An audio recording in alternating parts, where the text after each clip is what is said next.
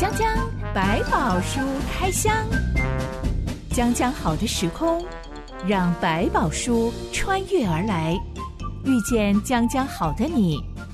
欢迎收听江江百宝书开箱。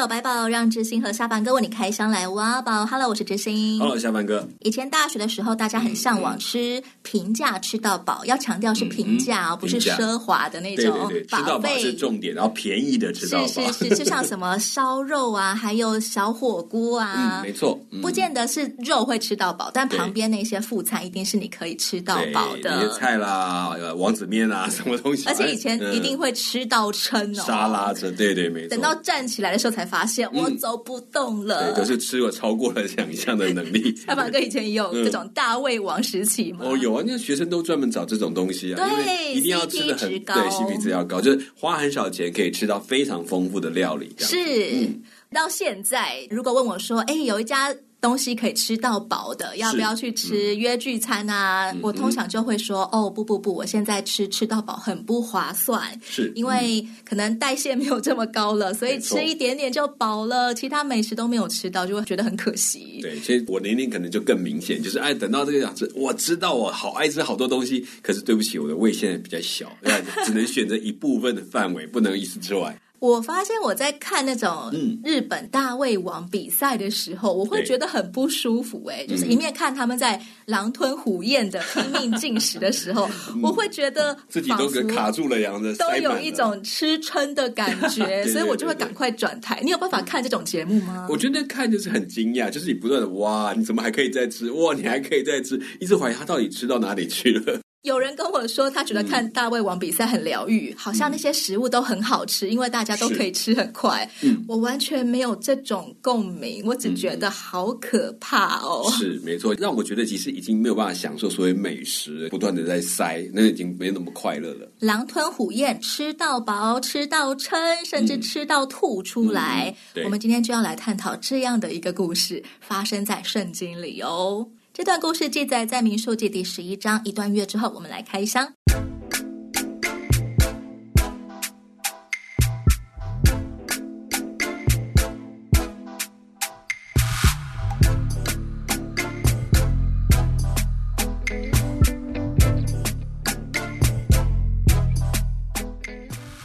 以色列人脱离埃及掌控，进入西奈半岛之后，才过了一个月，他们就后悔了。作为奴隶出身的他们，很多人认为能够吃到各种美食比获得自由身份还要重要，嗯，他们就大哭大闹起来，说只能吃这个玛纳，无聊死了。我们的心厌恶这淡薄的食物，还讲了很多过分的话，都是你害我们的。骂摩西也等同于骂上帝，把我带出来啊，就不管我，害我吃的这么简单，没有那么美食的感觉。我吃不了，把废了，都是上帝害我们的。是是，嗯。圣经说，耶和华听到这些话，怒气便大发作。嗯。我们原本以为上帝怒气大。大发作可能就是天打雷劈啊，瞬间消灭他们啊！嗯、毕竟我们先前也开箱过其他上帝发怒的时刻嘛，不是不可能。对，也是可以做得到的。但上帝透过摩西告诉以色列人说：“你们应当自洁，预备明天吃肉，因为你们哭嚎说：‘谁给我们肉吃？我们在埃及很好。’”这声音达到了耶和华的耳中，所以他必给你们肉吃。你们不只吃一天，吃两天，吃五天、十天、二十天，要吃一整个月，甚至肉从你们鼻孔里喷出来，使你们厌恶了。嗯、是因为你们厌弃住在你们中间的耶和华，在他面前哭嚎说：“我们为何出了埃及呢？”嗯，哎，我们发现上帝没有正面回答说关于吃东西可以吃多少样的问题。对，上帝是指出来。他们不是厌恶玛纳这一样食物很单调、很无聊，而是厌恶上帝。他的抱怨的方式是提到说，这件事情我们吃不到这么好东西，是因为上帝把他们带出来，不带出来不就好了吗？你怎么那么笨呢？把我们留在原地就好了。现在走了这么辛苦的路程，结果来的是一个没有东西的地方。我觉得这个上帝真是很不聪明啊！是不是就是因为奴隶出身，才会有这种天平衡量法？这一群离开埃及的以色列，他们对自由的看法，对自己生命可以成为自主的看法，没有我们所想象的这么的认识。我在一个家里面当奴隶当惯，我每天有的吃有的喝，突然叫我出来独立，你知道我要自己负责自己的生命的时候，突然觉得茫然无措，我要到底要做什么呢？出现是很大的恐慌一样。难怪他们会觉得，我们还是回去当奴隶好了。对，就是说发现这些出来之后，很多的事情他们都得自己想办法，然后每天要自己搭自己的帐篷，要干嘛？然后跟着这样子到处走，然后听着上帝的话。然后只能吃玛纳，对他来讲，就把很多的怨气发在说，这是一个不懂得怎么照顾我们的神这种角度，所以他说嫌弃或者是厌弃这个神，是从这个角度来思考的。再来，我们发现耶和华上帝愤怒的方式，竟然是：嗯、好啊，你们想吃肉，那我就给你们吃一天、两天、五天、十天、二十天，吃一整个月。是，好像迷之神说吃死你们好了。好，你用这个方式，那你既然表象上你说的是肉，我就用肉来回应你。我怎么可能不给你肉？我怎么可能拿不到肉给你吃呢？用这个角度来告诉你，这个神能够做到这么多的事。所以，其实要回应那个厌弃神的那件事，你都用这个来决定能不能给你们肉的是神。那我就给到一种你吃不完的肉，你会觉得我是不是够神？这个都是一个很重要的一个对应。所以，它不是只是反映在食物上，是从心态上去调整。他们是你要以为说给你肉质的就是神嘛？那我这个肉可以给到你吃不下。你觉得我我这样的神是如何？所以让他去明白这之间的落差。上帝明明不高兴他们这样子吵闹，嗯，却还是把一大堆的肉端出来给他们了。嗯、明明这原本不是上帝的计划，是没有要他们在旷野里面大吃大喝、山珍海味的。借这个机会反映出他们心里面还没有过去的结。这个过程呢，我觉得上帝可能也任由他们去想，因为他们开始要重新在这段旅程当中认识这位上帝，所以也把他们在心中对上帝的那个角色重新去洗过一遍。在埃及的里面，他可能认为神这就是一个满足我们需要，我们就给你什么嘛，你就满足我们，我照你的做，你要让我们有什么好处？这种概念换到来说不对，上帝是绝对的，能够掌控的一切是全部的，所以你要顺服听从，而不是要求甚至交换。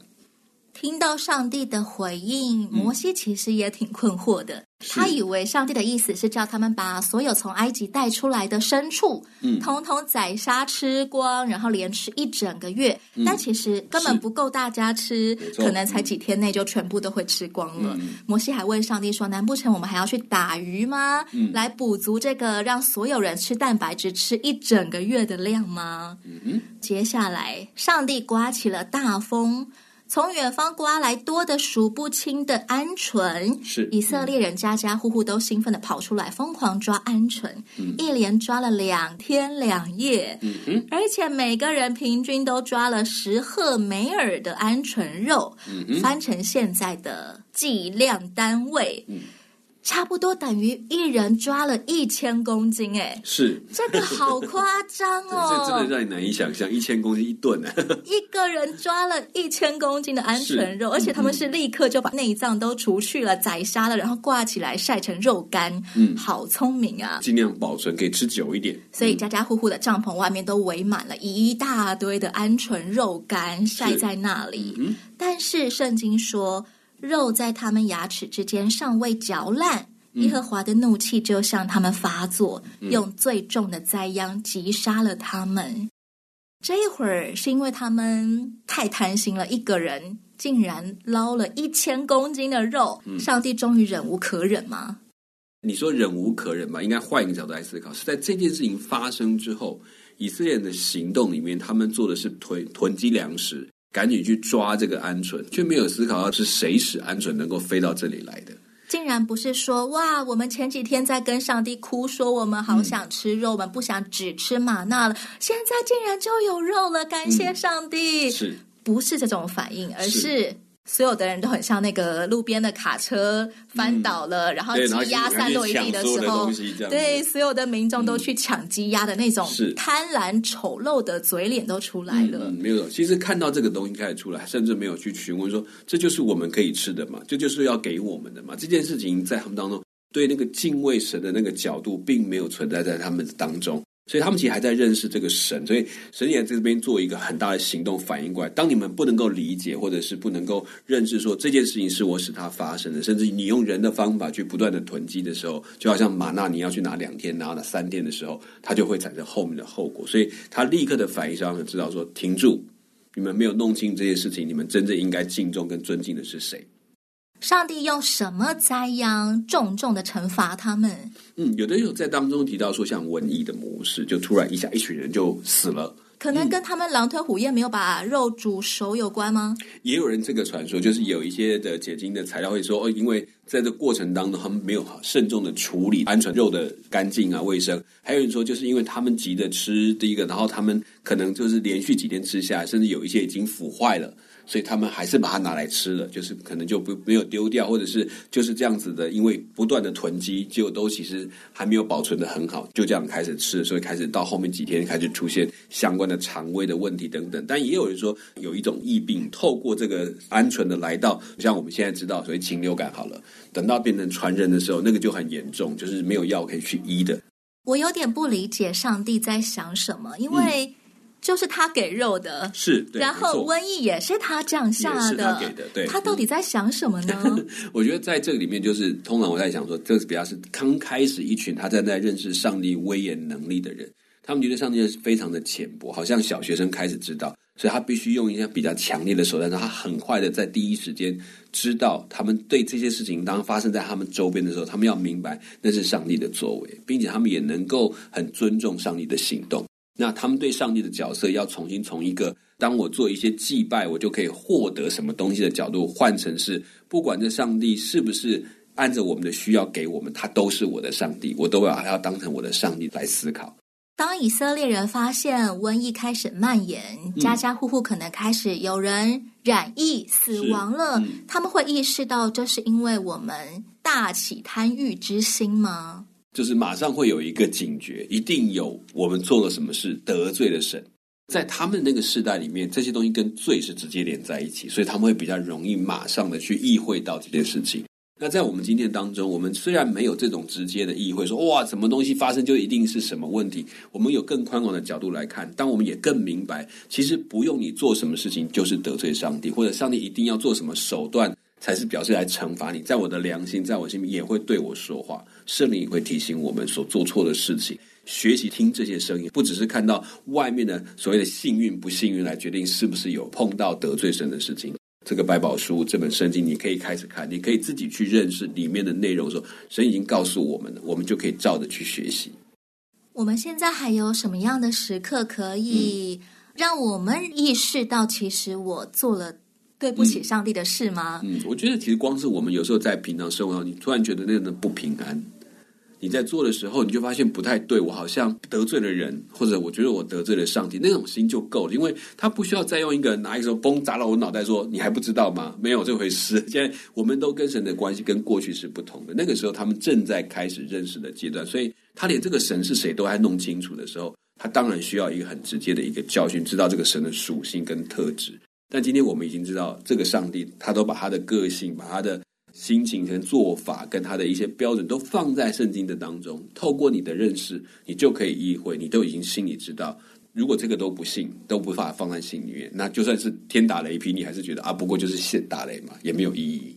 可能不见得所有疾病都是上帝在惩罚人，嗯、但是透过这些不好的遭遇，嗯、我可以学着依靠上帝，然后我更能够敏锐于上帝给我的恩典，就不再像以色列人一下子被放飞出来，耶、嗯，我自由了，是，结果竟然会为。每天都吃玛纳这件事情大吵大闹，对，没错，在病痛当中，真的反而比较能够体察出很多细微的恩典。哎，没错，其实也是让我们重新去理清，在这个世界上认为的福气，就像他们这个以色列在在路上看到，哇，好多的鹌鹑过来，我们可以随便拿随便吃，哈，有人帮我准备，好像这就是一种福气。可是岂不知道这个福气后面根本就是一个祸事，其实也在颠覆这个祝福跟咒诅之间的一个差异性，就是让我们不要再只看到。丰富的物质表示上帝很祝福啊，缺乏的时候就上帝很不祝福。可是不要忘记，缺乏的时候，上帝的同在越是更明显的。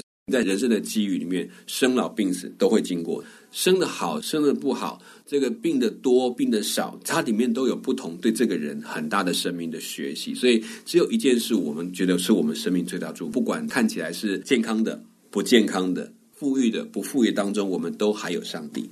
这件事情就才是我们真正最大的福气，也才能在当中看到上帝透过这些事带来的祝福。我听过有基督徒他说他以前很喜欢拜财神，嗯、是当然就是为了要求发大财。没错，但是越拜越多财神，看起来好像赚了很多，是，但却让他变得开始斤斤计较。嗯，跟他的合伙人、跟他的家人之间，为了一点点钱就斤斤计较。你是不是想占我便宜？唯恐少赚一点点的。我的人生是要向前看的，因为向前看，然后他去拜财神，因为向前看，所以他把。家庭关系抛到最后面，顺位排到最后面。当他意识到自己到底损失了多么巨大的宝贵的财产之后，那个财产是无形的，没错，关系的财产，嗯，他才意识到自己犯了多么大的错误。其实都。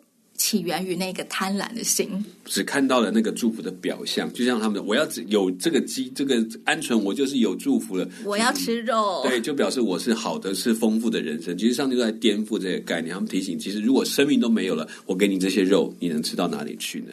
所以说，上帝其实真的必须要给他们肉，他们才能够学会教训喽。好像一个叫我们讲体验教育的概念，当然这个很血淋淋的体验教育。好，我马上给肉，你觉得很幸福吗？我让你吃不下这个肉，你？美梦成真，我发大财 耶！我有美食吃。对，就发现我就有钱，我用不到，呃，有肉我吃不进去，欸、但是有肉都在里面吃到饱，但是你吃不进去，那种那种更大的痛苦原来我弄错了，我真正要的在乎的是什么？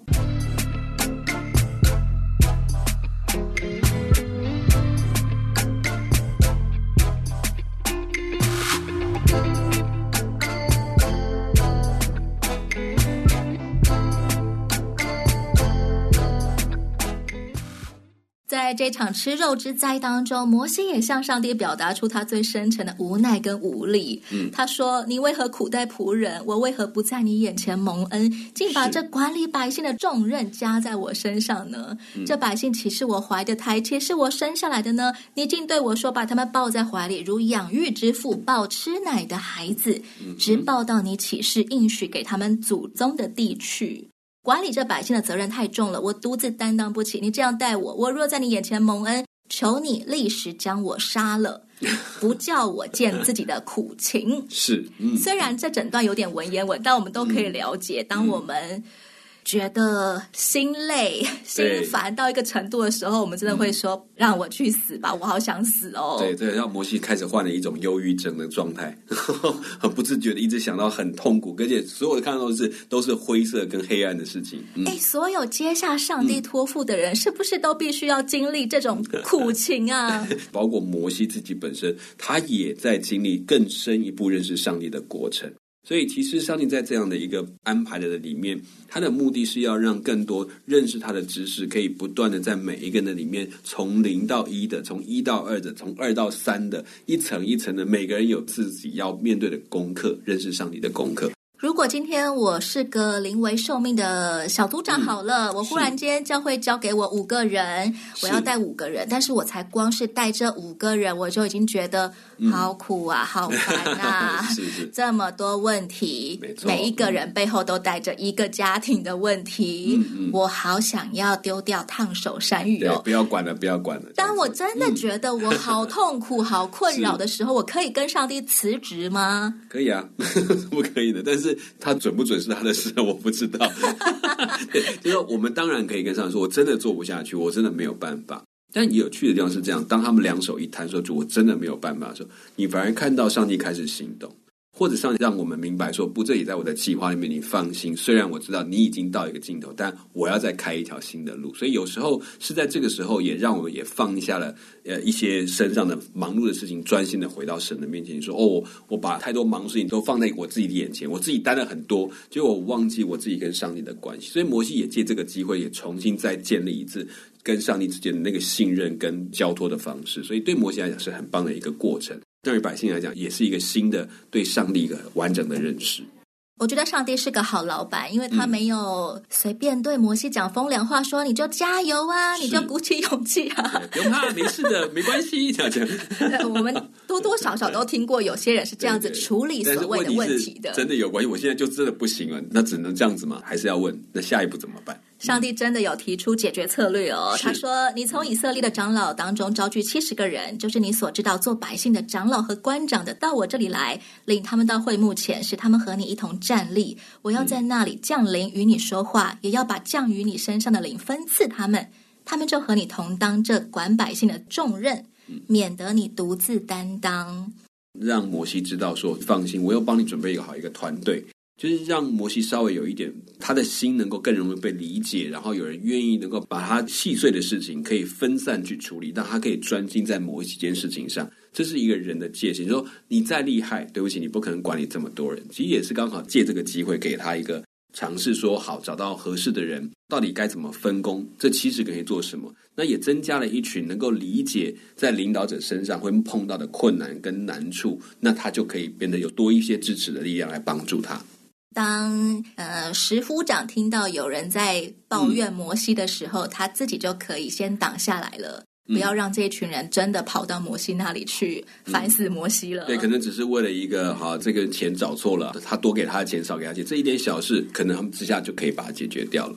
所谓分赐圣灵给这七十个长老干部是什么意思？嗯、是比较像说，他会把这个管理的智慧也分给他们。还有就是对上帝律法的认识、了解，可以放在他们身上，他们才能够做出一些所谓正确的判断，至少符合上帝心意的判断。那这个灵的时候，对他们俩就像一个能力一样，在整个圣经旧约的里面谈到灵这个字的时候，用很多种概念，比如它像是气息啊，像风啊，像某一种能力的代表。比如说后面也会谈到有些人，哇，神的灵在他身上，他就可以做什么事。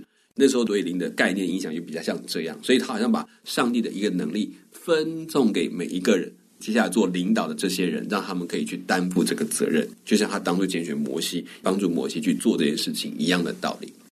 当圣灵分赐下来的时候，嗯、每个人都受感说话。嗯、这七十个人当中，刚好有两个人不知道因为什么事情耽搁了，没有在会幕现场那里，他们还在营区里面。是但当圣灵降下来的时候，那两个还在营区里的人，竟然也同时开始受感说话。是，嗯。约书亚这个年轻人就跑去跟摩西说：“请你阻止那两个人。嗯”摩西却说：“你为我的缘故嫉妒人吗？”惟愿耶和华的百姓都受感说话，愿耶和华把他的灵降在他们身上。嗯哼，那来聊聊受感说话到底是什么意思呢？这可能在当时他们会突然开始讲起一些话，可能是教训的话，就是他们可能可以说起一些智慧的话来教训百姓，或者把上帝的心意好像可以说出来。